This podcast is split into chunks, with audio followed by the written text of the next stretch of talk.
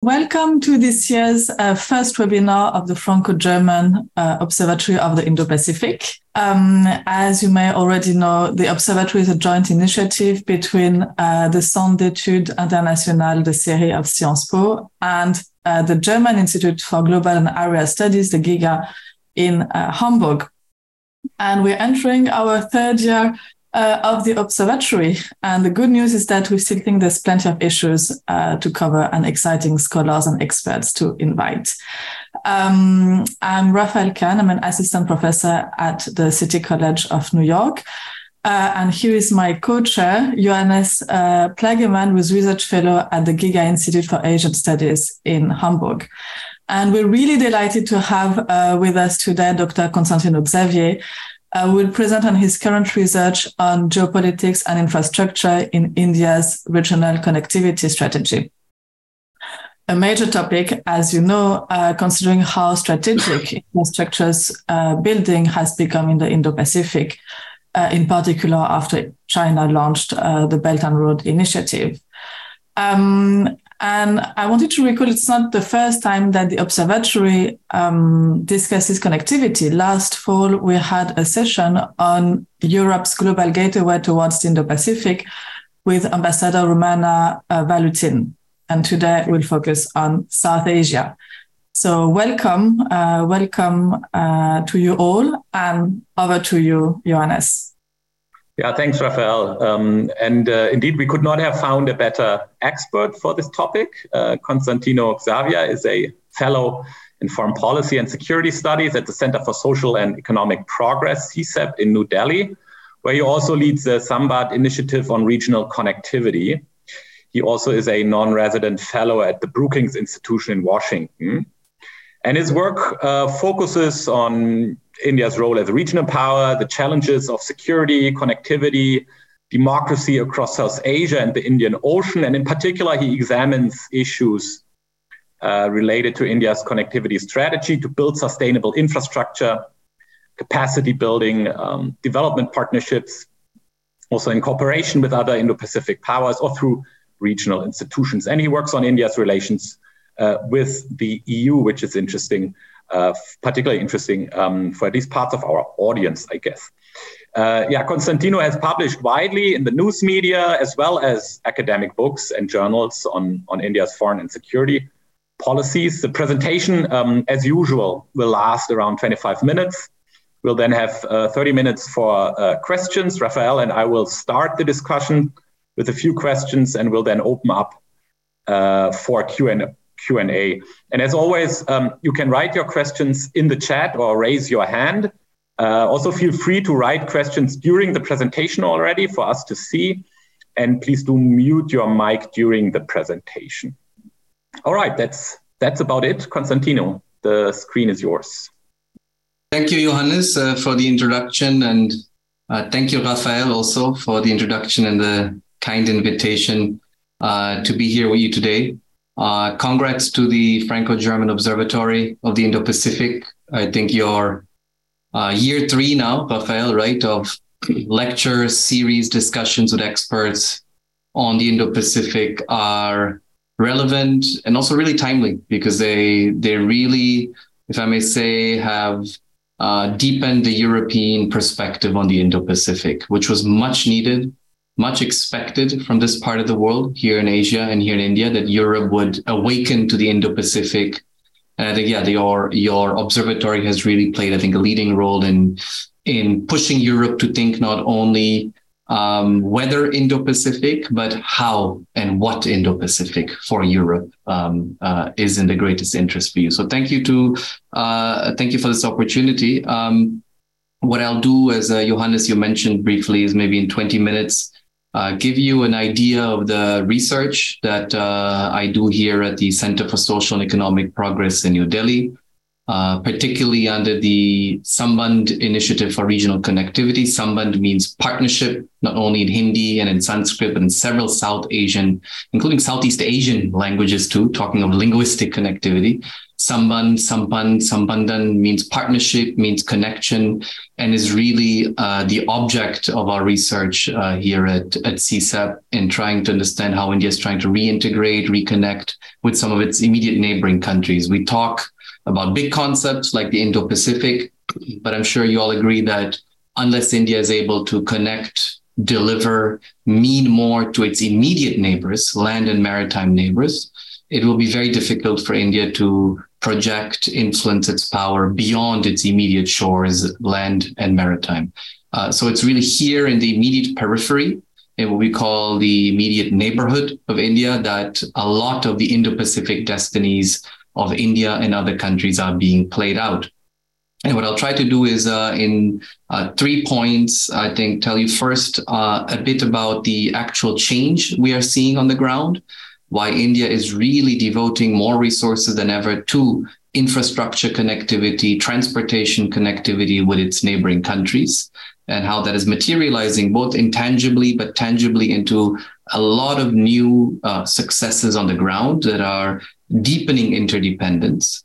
Sort of the question that I get often is Is India losing or winning the neighborhood? I hope to have a clear question here that winning or losing is a, is a very big ambition and is a, a very big terms, but it's certainly deepening its ties. Uh, economic infrastructural ties with its neighbors. Two, the reasons why we see this change now. This is not completely new, but it's accelerated over the last few years. And there are several reasons why India has been pushing this change and delivering on that. And third and final, uh, what are the challenges and the opportunities as India is doing so? There are manifest shortcomings. India should be, is doing in many ways more than ever, faster than ever, better than ever in delivering on infrastructure uh, um, connectivity with its neighboring countries. But the paradox is that despite all that, it's actually still too little, too slow, and not good enough right? For its India, for Indian objectives, for the demand and expectations from neighboring countries, given competition from other actors, China most importantly. So that's a bit of the paradox I want to play out in that last third, third last part of my presentation. So starting with the first, trying to maybe convince some of you that are still not convinced uh, that the neighborhood policy is really uh, translated into significant successes that sometimes even 10 years ago, 15 years ago, we could only dream of uh, policymakers, thinkers, researchers here in the region. Uh, concrete uh, um, uh, progress on a variety of, of, of, connectivity initiatives and infrastructural integration of the subcontinent. And when I talk about the subcontinent, again, land and maritime neighbors, for those that are uh, maybe not as acquainted uh, with the region, our countries all the way from the west with Pakistan, the north, Nepal, Bhutan, and China uh, to the east, Bangladesh, Myanmar, uh, and Sri Lanka.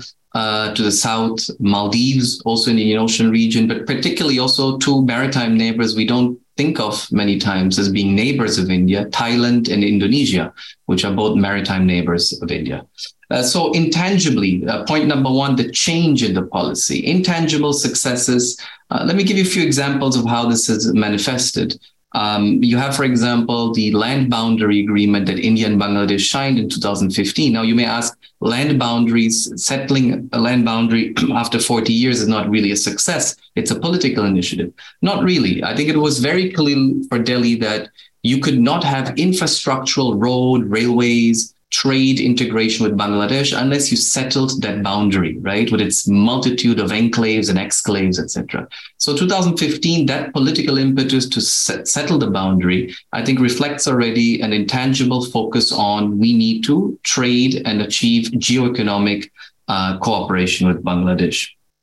Um, a variety of other initiatives with Bangladesh too. Let me get it from the political signal we know the record number of visits that Prime Minister Modi made to the neighbor to, to, to worldwide, right? No prime minister in the history of India had visited as many people. Sometimes, you know, we talk of it in a little bit of a of a, of a negative way, as sort of summit diplomacy, as just simple outreach, etc. But in the neighborhood, those outreach visits had a significant uh, uh, role in again setting the political tone, in paving the political commitment from both sides to then follow up on infrastructure projects that had been delayed for decades because of Indian inability, because of opposition in neighboring countries on water, on energy, on power, on railways, on road. Uh, so by visiting these countries and striking a rapport with the leadership in these countries, uh, I think the Indian government really invested itself politically for this infrastructural push. To give you an example, uh, no Indian prime minister had visited Nepal in 20 years before uh, Prime Minister Modi went.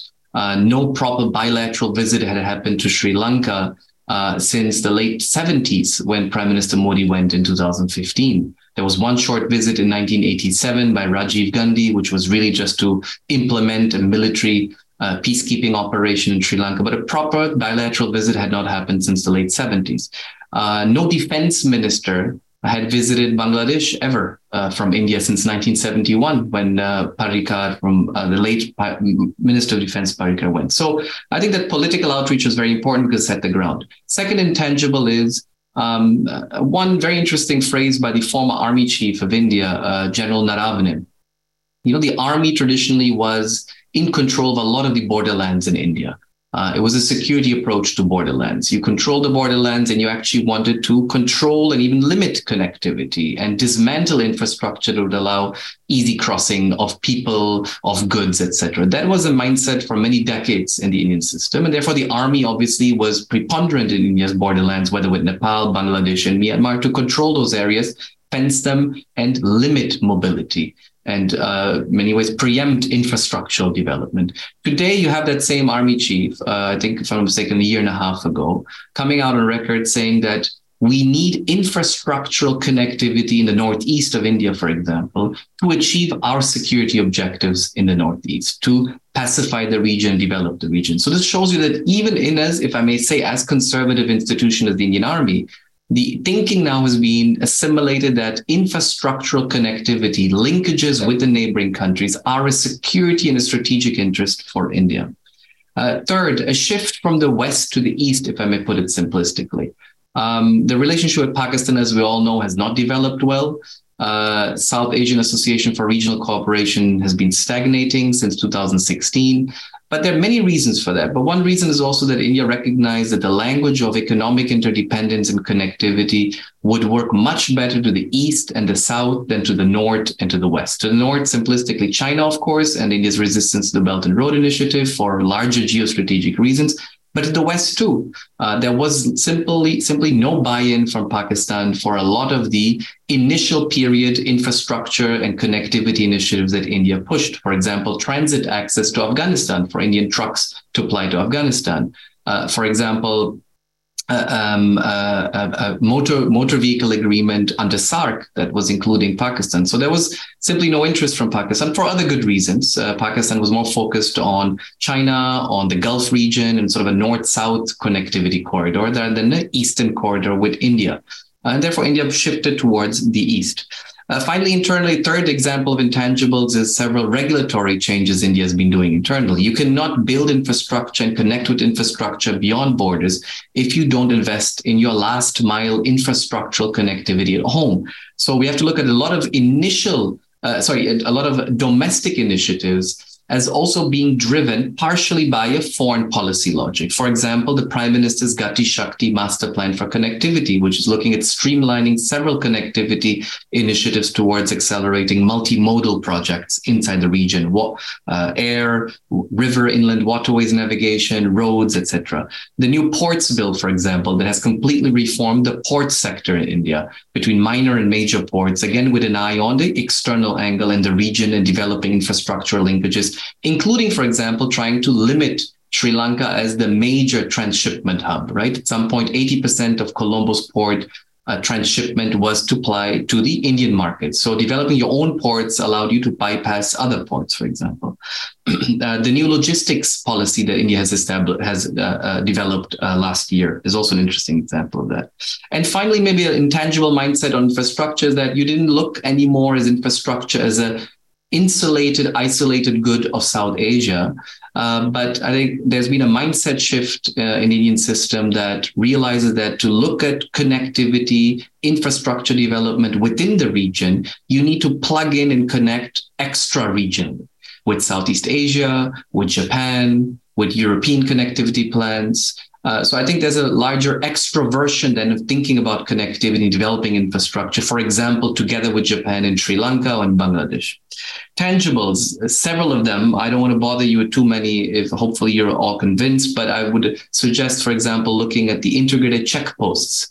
The integrated checkposts, ICPs, are basic um, system, infrastructure, uh, integrated infrastructure um, uh, uh, on the borders of India, land borders of India, that allow um, you know the regulation, the monitoring of flows across India's land borders. Now, most countries these days have highly developed integrated border management infrastructure, uh, India had very few, maybe a dozen or so of these uh, up to now, and is now planning 12 more, investing massively in its land borders with Nepal, with Bangladesh, with Bhutan, and with Myanmar, developing these ICP. So that tells you again of, of, of the success in terms of upgrading the uh, infrastructure on its land borders. Power trade, for decades, uh, Nepal was importing electricity from India. And that was a tragedy given the huge potential, hydro potential on which Nepal and the Himalayan uh, region sits. Uh, today, for the first time, you know, that has been reversed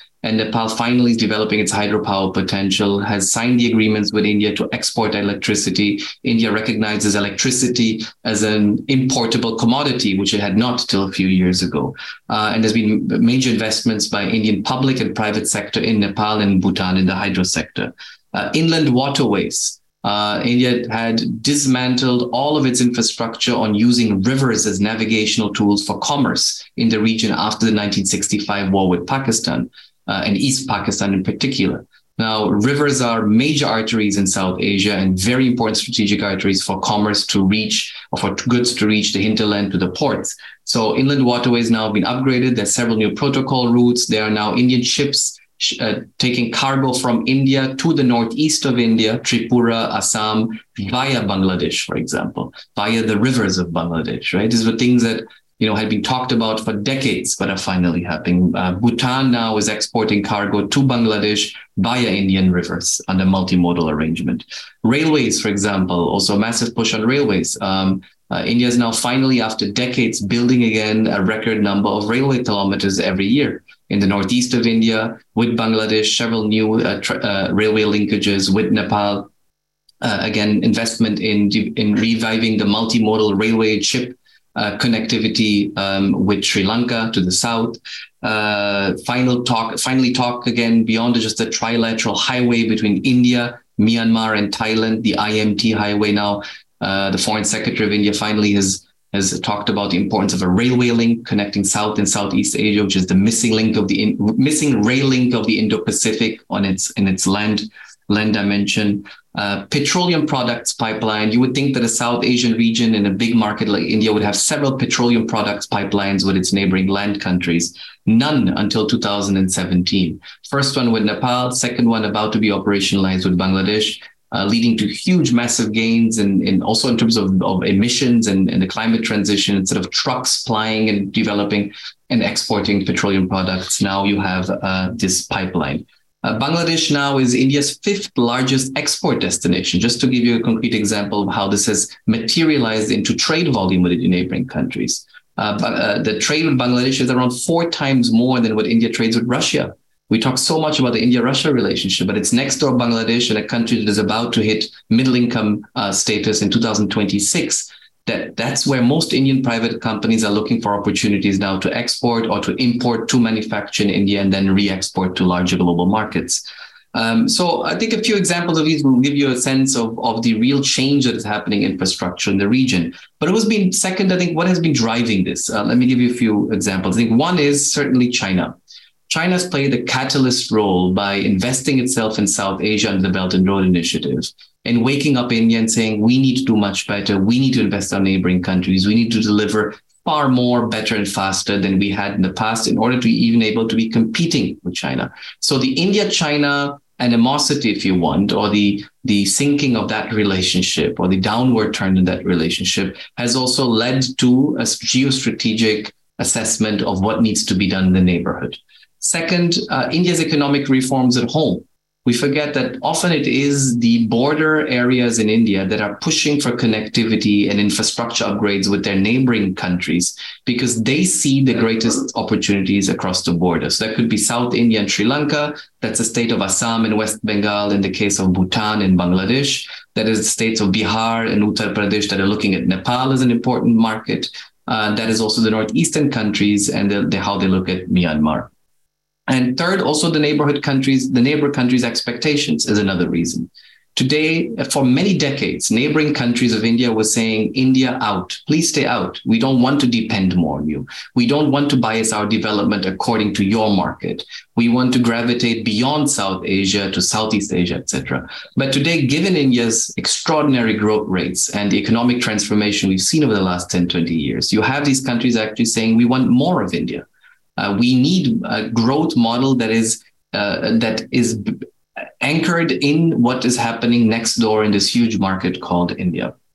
So I think these are a few of the reasons of why why there has been, I think, from the Indian perspective, a greater focus and investment in infrastructure. But let me end with challenges and opportunities uh, before we open it up. I think first, um, I, the first challenge for India in doing all this is that uh, as you have a greater a greater presence of China in the region, um, there's a big discussion here on what should we do and how differently from China, right? So, for example, um, should we do big infrastructure financing in these neighboring countries? That's something that China has done a lot. Uh, some of it not so well, but a lot of it quite well. Again, a catalyst role that has forced India to also think of it. But the discussion always now here in the system is should we do uh, big ticket infrastructure projects and finance them on what terms and how is that different from India? Second, a moral hazard challenge. As China is investing a lot in these countries, and some of these investments have gone bust in the Maldives and Sri Lanka in particular, uh, the moral hazard question is should India come in and bail these countries out?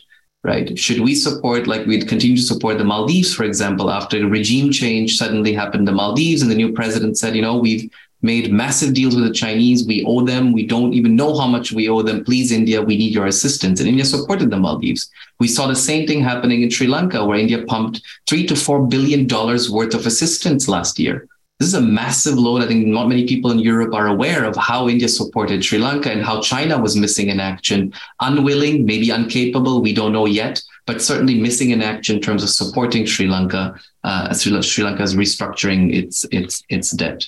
Uh, another another challenge is also how much do you want to do uh, with these neighboring countries in infrastructure uh, with um, you know uh, in terms of the politics of how much do you want to do as a big infrastructure how much you want to do in terms of governance uh, capacity building uh, technical assistance uh, developing human resources in these countries. So the so-called soft connectivity, right? Do you want to build that big bridge or do you want to train engineers that sustain, that help deciding what bridge do you want to build, on what terms, with what financing, and how do you sustain that bridge in the long term, right? So to give you a simplistic sort of trade-off between uh, big financing and capacity building at the institutional governance level.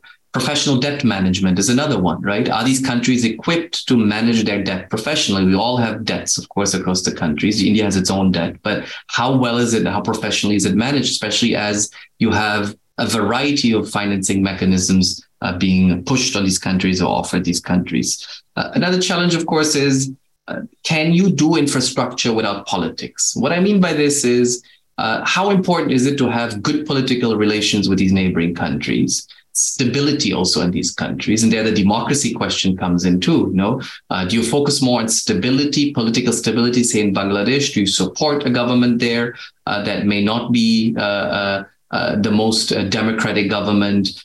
do you look the other way on these things in order to develop your infrastructure and continue this formidable story, formidable story of India-Bangladesh connectivity? Um, or do you fix the politics first and then you do the infrastructure? The thinking overall is that we must continue as long as connectivity is being fleshed out with the neighboring countries. We must continue developing the relationship with that country. So we can't be too choosy about our regimes. In Myanmar, for example, India needs to build its its its roads, its ports, uh, and continues to do so. And that is one way, one reason why India has been less um, uh, uh um, uh, less um, less strong in its reaction on Myanmar uh, and the coup that happened there and brought the military back to power. Um, and finally, the capacity issue. Maybe I'll end at that. Um, what's really interesting is that today, foreign policy on infrastructure and connectivity has forced several different actors across the system to start coordinate with each other. When I speak about inland waterways, about trade, about the integrated checkposts, which fall under the Home Ministry, uh, we talk about shipping, uh, we talk about power sector and the hydropower development in the, in the power grid market in South Asia. Uh, this is really um, uh, diversifying the foreign, the neighborhood policy in the Indian system. And it's a fascinating process where you now have a variety of actors across the central government, state governments, private sector, uh, developing a real ecosystem, a strategic thinking ecosystem on how to integrate this region. Um, and that is very fascinating to see because it never happened in the past, and uh, it, it, it's it's it's it's all over today. It doesn't mean there's challenges. Sometimes you have states, as I mentioned before, pushing for connectivity and saying, Delhi central government, please come in. We need more investment. Sometimes you have states saying the opposite. We don't want to connect with the next door neighboring country because we don't want refugees, we don't want migration, uh, because the state government is from a different party. So, for example, in the West Bengal case, I just came from Kolkata, and it's quite interesting. In West Bengal, no one is pushing for connectivity for Bangladesh. It's the central government in Delhi that is pushing for India-Bangladesh connectivity. Um, so I think I'll I'll end at that, and happy to take a few questions and and flesh things out uh, also with uh, the participants. Thank you. Uh, thank you, Constantino. Really a fascinating talk, very rich talk as well in terms of empirics. Um, and which really shows how um, the successes of India in developing its connectivity strategies uh, has different facets and impacts both the domestic level, the international level, and how we need to move from like looking at this broad competition to what's actually happening on the ground. And you've given really a, a fascinating uh, demonstration of how this this uh, connectivity competition works on the ground. Uh, just to start with a question back to like this broader framing that we have about the Indo-Pacific on this India-China competition. Um, to what extent do you think that uh, from where we are today in 2023, uh, these projects uh, have been successful in bringing beneficial countries on India's side in an increasingly polarized world? Or is it actually today a wrong lens or not exactly the most adequate lens to understand what's what's happening considering um, the development of this web of uh, of connectivity in the region. Yeah, thanks, Raphaëlle. I think it's difficult to, uh, as you suggest, um, uh, trace uh, countries' foreign policy decisions um, back to India's connectivity initiative, right? Um, I think Delhi hopes and believes it does and, and wishes it does. Uh, but it's difficult to think of um, of uh, governments taking decisions that are more favorable towards India. Uh, but uh, first of all, maybe a few possibilities I'll, I'll, I'll, flesh out that give us a few hints. Um, one thing that is quite puzzling on the India-Bangladesh relationship, for example, for many observers, is why do the politics not come more in the way of the connectivity initiatives? Uh, 15 years ago, 20 years ago, Bangladesh was at all levels a hostile state towards the connectivity initiatives that India was already fleshing out in the mid 2000s, right, towards the region. Uh, the BBIN region, Bangladesh, Bhutan, India, Nepal, the South Asia Growth Quadrangle. These were initiatives from the late 90s that India was pushing under SAARC, beyond SAARC, uh, but Bangladesh was not playing game on these, right? Often. Um, and today we have the opposite, right? We have Bangladesh that is pushing for more India, investing significant political capital internally and selling India internally, right? Uh, it is not easy to convince the Bangladeshi audience that, you know, Indian ships can fly freely across Bangladeshi rivers to deliver cargo in India across in the Northeast, right? What is the gain for Bangladesh? You still hear these arguments a lot in these smaller countries that are very concerned about, you know, uh, the big hegemonic, preponderant presence of India in this region. Uh, but what's interesting is that I think both sides, both Delhi and Dhaka, uh, in this concrete example that could be replicated. We could talk about Nepal, about Sri Lanka, about Myanmar, about the Maldives. Have I think been able to insulate the policy from the politics and say that there are greater economic gains that are imperative for our geoeconomic future that must override politics. And that is again again a sign of the times of how I think different governments are just gung ho about achieving their own economic modernization plans at home and becoming, if I may say, more pragmatic, more more uh, more focused on achieving those gains, and necessary by taking a political hit at home. Same in India, right? People think it's so easy for India to push through connectivity with Bangladesh. Uh, but in many neighboring states, I mentioned West Bengal, but Assam also, there are concerns about greater connectivity with Bangladesh. As I mentioned, refugees or migration, political economy issues, there are different lobbies truckers lobby. You should have seen how the truckers mobilized against the petroleum products pipeline with Nepal. They lost their job overnight, right? So there are different political economy, internal on both sides, internal groups that are losers of connectivity, you want, or even opponents of connectivity. But therefore, I think that maturity on leaderships and across the region, driven by economic imperatives, is just overriding a lot of this. Uh, that's difficult to com- for us often to understand because we we think politics matter so much, and judging by what these leaders say often at home and abroad, politics is so important, ideology is so important. But uh, I see a growing gap between the, that language and that public persona of these leaders and how they are shaping politics, and then how uh, the states are operating at the at the policy level. But uh, Raphaëlle, also last, I think very important is uh, uh there is a certain China fatigue in the region. Um, for 2014 to 18 and 19, it was four or five short but glorious years for the Belt and Road Initiative.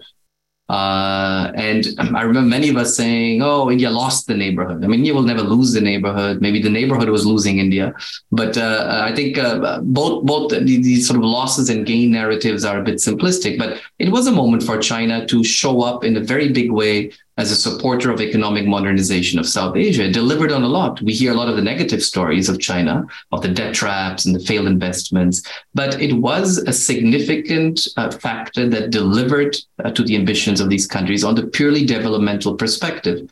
Uh, but after that, for a variety of reasons, the, I think the, the change in the economic consumption model in China and the introversion of the economic model in China, a certain fatigue by the companies, by the state uh, state-owned enterprises in, Chi- in uh, Chinese enterprises that had often done this for strategic and political reasons and realized also the costs of investing in these countries the difficult operating environment, the political environment that China often underestimated, governments changing in Nepal, Nepal has had 10 prime ministers in 10 years, right? So you can imagine the difficulties the Chinese one party state has in dealing with that variation, constant variation in political instability in these countries. So I think, therefore, now there is a bit of a moment where India and its Indo Pacific partners, if I may say, um, are being looked at with much more interest and curiosity by many of these countries and saying, what can they give us? And let's rebalance our relationship a bit in developing infrastructure in partnership uh, with India and other partners.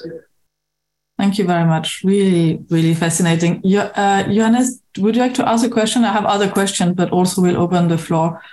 So sure, yeah, I'd be happy to ask a question. Wonderful presentation. Thanks a lot. Really rich and and and um, insightful. So my first question would be and you i mean you referred to that. My first question is about implementation. I mean as you know um, in the literature on you know indian um, engagement with the region a, a constant um, complaint always has been that India wasn't strong in implementing. They had great plans, but then eventually the build, the, the bridges they promised or the, the roads uh, uh, they designed weren't um, weren't materializing. And if I understood you correctly, that has changed. Um, uh, and I wonder, you know, where exact, exactly does that change come from? How uh, and how and how extensive is it? Are these old problems of implementation still there? Or, uh, um, and if not, what, what what's the reason? Is it just more money or more political will, whatever? So that's really interesting, I think. Uh, and another question, I'll pose it right away, and we'll then open up for the for the floor, I guess. Um, uh, the other question is about extra-regional actors. Um, uh, Raphaëlle earlier already mentioned um, uh, the EU and the Global Gateway Initiative that we discussed here. Also, the US, they have at least, you know, vaguely promised uh, to be more active in infrastructure globally, also in response to the BRI. um, obviously. Mm, so, so, but then my feeling is so far that you know uh, neither of those two actors has become particularly prominent within South a- Asia. Do they really, you know, do they really play a role there? Uh, and if so, what kind of role is that? Sorry, that's the EU end? Uh, and the US. Good. Thank you, uh, Johannes. Um, on the first one, uh, I think it's a, a, variety of causes, right? It's no no single cause of that um, improving performance. I don't think it's still a great performance. Uh, you still hear a lot of complaints about India not delivering fast enough. That's why I told you about that paradox that India is doing more than ever, faster than ever. But the paradox is that the gap relatively is actually still increasing because the demand is rising tremendously, right? And the competition is rising tremendously. So you actually, uh, you know, operating against rising expectations, rising competition, doing more than ever and realizing the urgency of it, but it's still far from being enough uh, and satisfying both internally for India's own strategic interests, forget what others expect from India. But let me give you a few maybe concrete examples of how that performance has improved. Uh, one maybe concrete indicators, you know, we know of JICA, the Japanese aid agency, Uh, JICA. We know of USAID and the pan- panoply of American institutions that do development aid, right? We know about AFD, the French Development Agency, and its various counterparts that mobilize finance and capital to invest in infrastructure, especially in Francophone countries. Germany, right, GIZ, and a variety of other institutions also that are doing a lot of this for decades, right? For decades throughout the Cold War, right? And throughout in various spaces of particular emphasis uh, and interest for strategic interests, uh, et cetera, for the Japanese, for the Americans, for different European actors. Uh, India did not have a dedicated organization within the government doing this until 2012, right? So it's in 2012 that under the Ministry of External Affairs, you begin an embryonic institution until today is very limited called the Development Partnership Administration, DPA. Uh, that starts uh, institutionalizing, developing rules of procedure, engagement, collecting technical know-how and expertise to do this in under one umbrella, uh, grants in particular, but also loans and lines of credit uh, abroad in Africa, in South Asia, in particular, around half of India's budget or more than half of the goes of India's aid budget goes only to these neighboring countries. It tells you again about the importance of this. And within that, most of it to infrastructure again, right? To hard infrastructure. Uh, so if you, so that tells you about the, the, the change. Once you have that in place, I think it accelerated the thinking. You have a nodal agency doing this. It's a, still a very small, very understaffed, under-resourced organization, but it's there now. So that I think is one reason why India's accelerated that.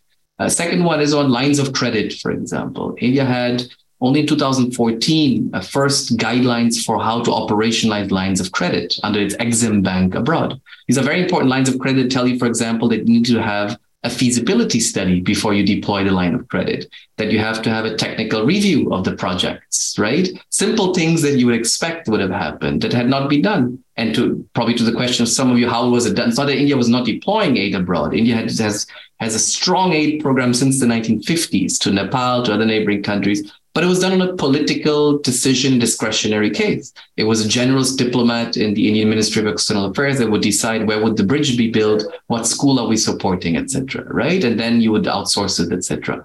But that DPR level of technical studies, etc., uh, comes in only under the revised lines of credit guidelines. There's now new ones that have been approved. Again, second version already. So within 10 years, you have two versions of these guidelines.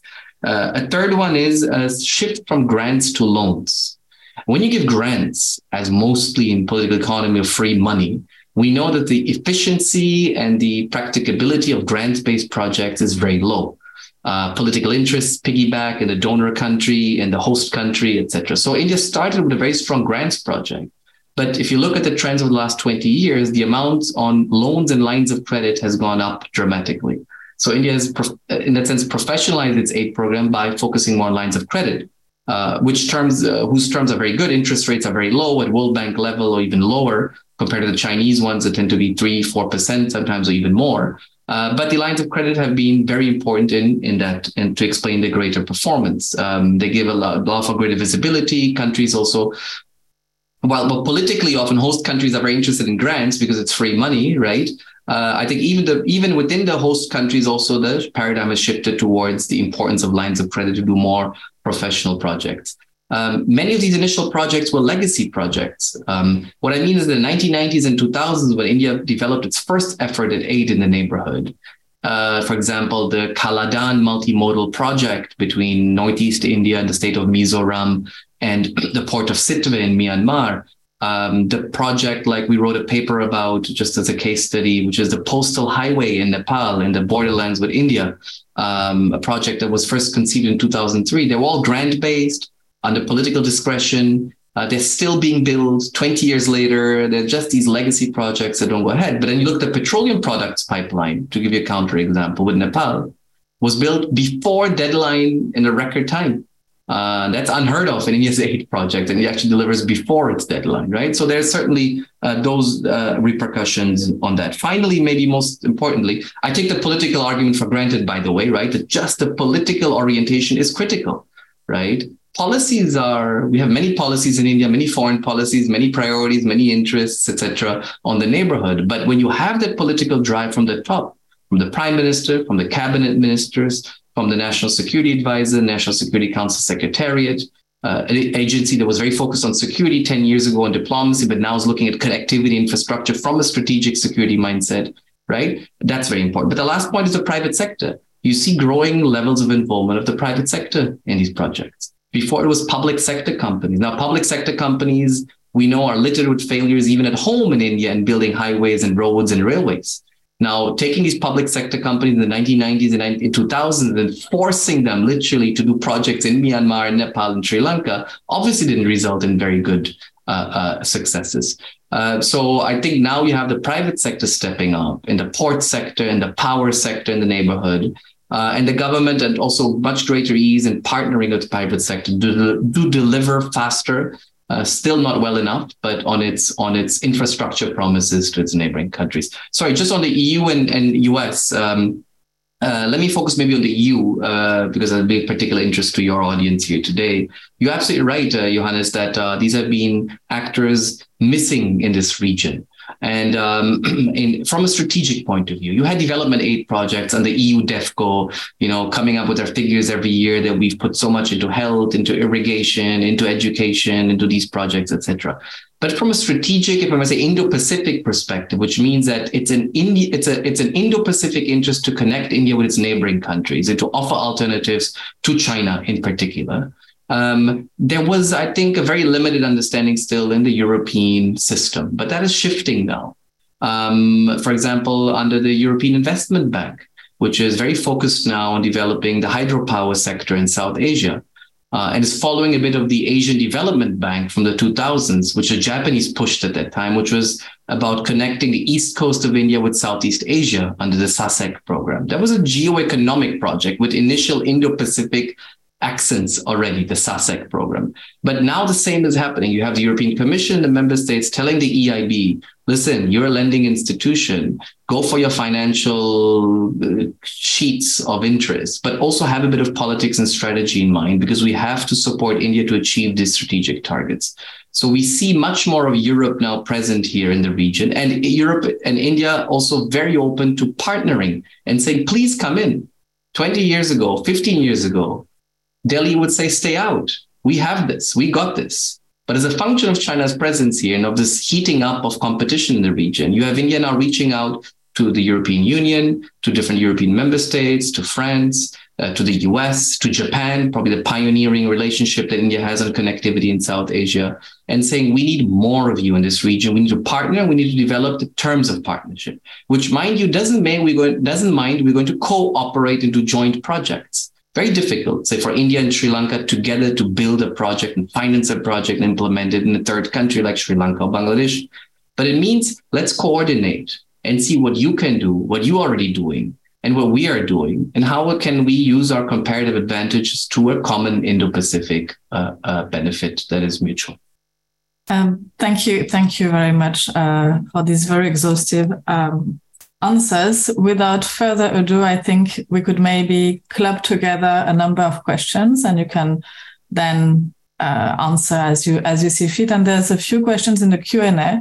So I would suggest if uh, those of you who have written the, the questions want to say them, Uh, otherwise, I can read them. Um, so let me just uh, allow if uh, maybe Michelle Makinski, would you like to um, Hello. ask a question?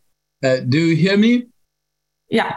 Okay. So uh, um, I have seen that at several occasions, uh, uh, China has raised the interest for uh, making the um, connectivity projects from India and China being rather more complementary rather than only in competition.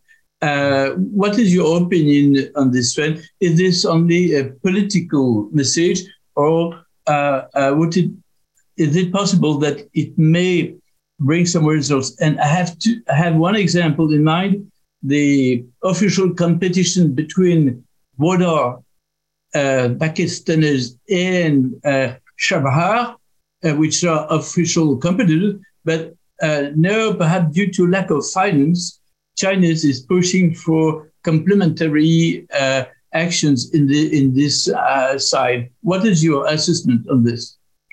Thank you very much. So maybe let's take also Nicolas uh, Nicolas Blarel's question, um, so that Nicola, if you can, if you want to ask your question as well, and then there's a third anonymous question which I can convey. Thanks, thanks, Dino, for the the great presentation.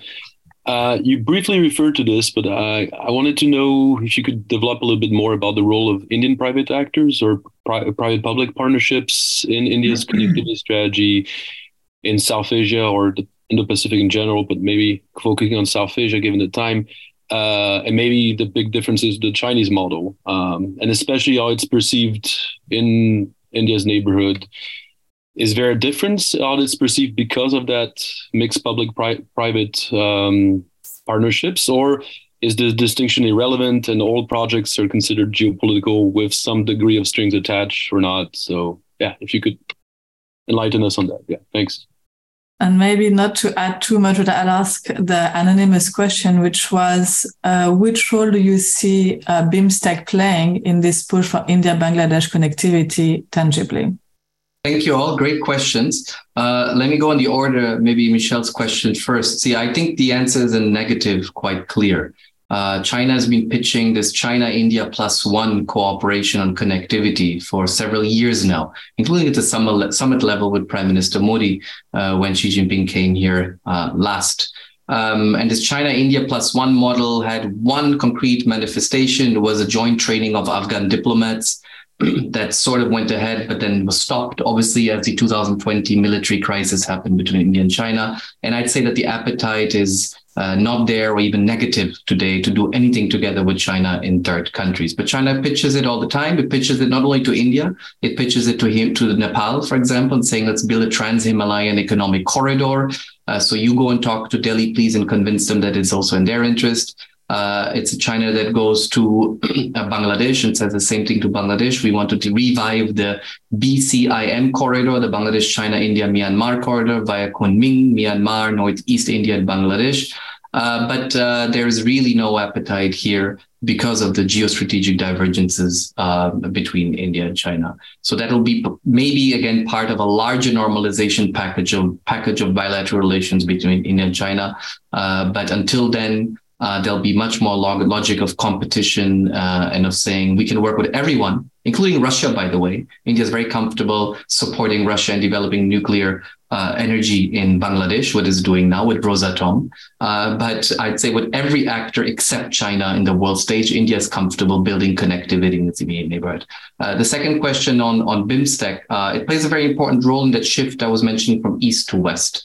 Um, you know, there were after 2016, there's been a clear revi- revitalization of BIMSTEC. Uh, it's a weak organization still, very limited. Um, uh, it has now uh, had a summit in Sri Lanka last year, in 2018 in Kathmandu. So in four years, if the summit in Bangkok happens this year, which is the, the plan in November, uh, then you'll have three summits in five years, which is as many as in the preceding 20 years. So it tells you that there's a certain momentum. You have a BIMSTEC charter, you have rules of operation and engagement now. Uh, so there's a certain, certain momentum there. But I remember just to give you an idea of whether and how much BIMSTEC matters as a vehicle for India to pursue infrastructure connectivity. Uh, the Asian Development Bank, for example, has uh, developed a master plan for BIMSTEC connectivity and infrastructure projects, there 200 plus projects on it. Um, but when when when when asked uh, how much does BIMSTEC uh, uh, weigh or not in India as one path towards developing infrastructure connectivity, I remember the External Affairs Minister of India once having a very sort of typically pragmatic answer to that, and he said, "Whatever works." On some things, we will work regionally to regional organizations like BIMSTEC. On others, we will work bilaterally. And on others, again, we will work quadrilaterally, not the quad you may all be thinking about, but the quad called the BBIN, Bangladesh, Bhutan, India, and Nepal, which are developing a common power grid, an integrated market, a motor vehicles agreement. So you have various constellations through which India is fleshing this out from bilateral to minilateral, trilateral, quadrilateral, and regional organizations like BIMSTEC, which are the only sort of bridging organization between South and Southeast Asia to the East. Uh, Nicola, to your question, it's a, it's a great question because there's no answer to that. Um, I think we would have to ask Sri Lankans and Bangladeshis how they look at the Indian private sector, whether it's the uh, Tata Group, whether it's the uh, Ambani, the Adani, Larsen and Toubro, and the various companies that are doing uh, a lot of projects in the neighborhood, and whether they see those companies as representing, you know, foreign policy strategic interests, the way you call it, or just purely profit making. Um, I would suspect, I would suggest that there is a growing alignment and a growing strate- strategizing going on in the private sector. Uh, and that is nothing abnormal. In fact, what was abnormal in the case of India um, was that there was no linkage between the state and the private sector for foreign policy interests. That has happened, continues to happen in the US today, including the CHIPS Act, for example, right? Protectionist tendencies, but also helping American companies get access to infrastructure projects abroad. That's what the, the US government does on a day to day basis. That happens with European governments and the European Commission too, when outward investment is looked at. Uh, that's happening in Japan, that's happening in China. Here, I think the abnormality that as a function of India's protectionist socialist economy until the 1990s, and even still uh, certain protectionism there, there's certain uneasiness for the government to work in tandem with the private sector. But more than uneasiness, there's a lack of instruments, right? You need particular instruments of decision making, coordination, consultation between the state and the private sector to achieve strategic, economic, trade, industrial, infrastructure interests that are regional or global. Uh, but that is developing now slowly. And I, I, I, therefore, I think to your answer, then there's no answer, but uh, I would suggest that we're seeing increasing indicators of growing state private sector consultations to achieve India's foreign policy interests and growth interests at home by operating abroad. Well, thank you very much uh, for, for these answers. We have five minutes left. So I was thinking to maybe take one question, and I was thinking it would be good to maybe pick the most specific question coming from uh, the Giga. Uh, so Mohamed Bagher Forough, if you would like maybe to ask your question. I'm sorry for the other questions, but one was on SAARC. Uh, I mean, we'll have the the Q&A and we can send it to you, Constantino, if you'd like to answer at a later stage. Mohamed Bagher, would you like to hear me? Yeah. Uh, so, uh, first of all, thanks a lot for the great presentation. I was wondering if there's any update on the Indian elite uh, view or governmental view on the international north south transport corridor, which is led by Iran and Russia, and to a certain limited extent, one could say India.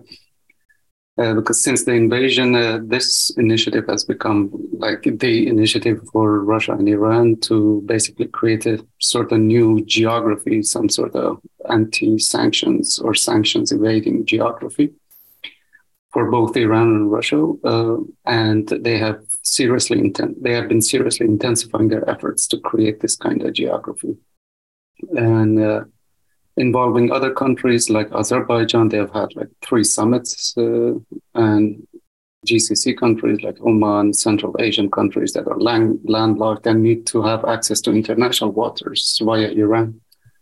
Uh, so, uh, has India's approach to uh, INSTC changed at all uh, since the invasion? Is there any update on the situation from the Indian perspective? Constantino, if you'd like maybe to just take these questions, and I'll probably have to wrap up uh, after that. Great. I'll take three minutes. Yeah.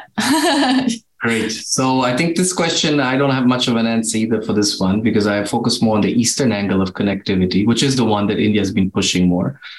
But on the INSTC, and I think there's two other questions on the I2U2 on the Western front, right? Um, probably Nicola is better equipped to answer that one. Uh, but, uh, you know, I would look at them with some skepticism. Uh, you know, these are big uh, acronyms and slogans, and I mean, the INSTC has been around for a long time and has sort of a certain route, etc. Uh, but frankly, I think it's much more exciting to look at the immediate neighboring countries of India, uh, where India is fleshing out these connectivity initiatives in very concrete terms, right? Um, while the INSTC more of a supply chain, and the I2U2, I see more of a sort of an abstract supply chain that is contingent on infrastructural connectivity too. Uh, but I, I think um, you you haven't seen much progress on those precisely because they're also dependent on on on several countries uh, across across Central Asia. Whether after Ukraine this took a more greater hit or not, seen the INSTC has been around for so long. I've seen the INSTC's death being announced every few years and then its revival. Um, so sorry for my skepticism on that, including on the I2U2, an important coordination framework, but they go a bit beyond sort of the basic of infrastructure that is uh, uh, the story that at least I'd like to share here and that, that is very important. In fact, the Chabahar port, that was also the question, I think, from another participant, is again history we've seen play out for years and years and years, right? And not coming really to a satisfactory conclusion. Uh, but I think there's also one interesting question on on the Quad uh, and South Asian connectivity by Andre Campos, if I, I, just saw that here, if I just take it in a minute, is I think uh, um, uh, you know, the country, countries in the region um, are less and less choosy about the way India is also less choosy about who it wants to work on to develop infrastructural connectivity and deliver on it. I think the recipient countries, the South, Southeast Asian countries, are becoming less choosy about who they want to engage with. Uh, the infrastructure financing deficit is growing tremendously. The bad experience of infrastructure finances, some of them with China, uh, are also apparent and their cost has become apparent. Uh, and therefore, there is, I think, a broader interest in whoever can deliver whatever, including the Quad. Uh, the Quad has its own, of course, geopolitical image that is noted in many of these countries. But I see a greater openness. For example, Bangladesh now is working on an Indo Pacific economic policy. Uh, it's adopted the Indo Pacific as, as an idea and is looking at what is in it for us. Uh, Bangladesh joined the Indo-Pacific Economic Framework, for example. Uh, so across the region in Southeast Asia, which I've been doing also a bit of more work, there's a greater interest now in seeing what can India deliver via the Quad, bilaterally, on its own, together with Japan, maybe. I think there there's a certain agnosticism that is quite healthy among different countries, but it's also reflective of an urgency to say we must now achieve our economic ambitions uh, through a diversification of our relationships. Uh, that does not mean leaving China out. China is deeply built in, has delivered on many of these uh, economic ambitions. Uh, but there's a certain sense, in particular after the Sri Lanka crisis, where countries in the region are really asking themselves, decision makers are asking themselves, why did not China help us more when the going got tough? Right? In the good times, China supported us and was very important. But now that we face the crisis, forget whether it was caused by China or not. It's a debate we have a lot. Was it debt threat?